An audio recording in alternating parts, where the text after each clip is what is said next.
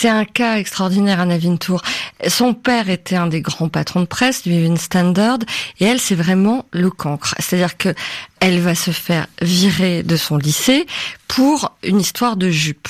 J'appelle ça la journée de la jupe d'ailleurs parce que c'est les années 60 et c'est la mode des mini-jupes. Et Anna Vintour tous les jours, remonte son uniforme jusqu'au-dessus euh, des genoux et elle se fait vilipender et puis elle finit par se faire mettre dehors. Et donc ses parents sont effondrés, ils savent pas quoi en faire et elle finit par trouver un job de vendeuse à Biba, qui était le magasin à la mode dans les années 60. À Londres. À Londres. Elle est quand même dans un milieu très favorisé.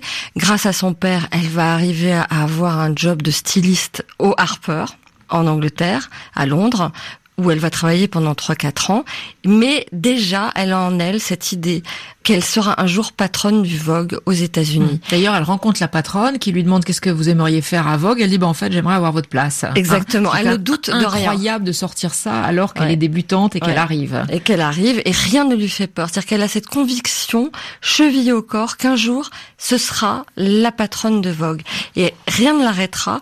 Et elle est en fait, je crois qu'elle incarne assez bien les années 80. C'est dans les années 80 que Anna Wintour débarque à New York et c'est là où elle va prendre d'assaut le Vogue américain et elle va tout balayer sur son passage et elle va inaugurer une nouvelle ère dans les magazines féminins. Elle va mettre des célébrités systématiquement en couverture de Vogue.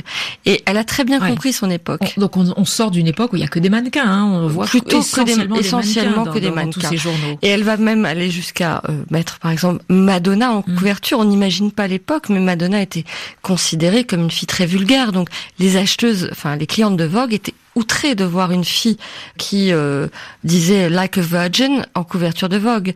Elle a réellement transgressé Anna Wintour. Et tous les autres magazines l'ont ensuite copié.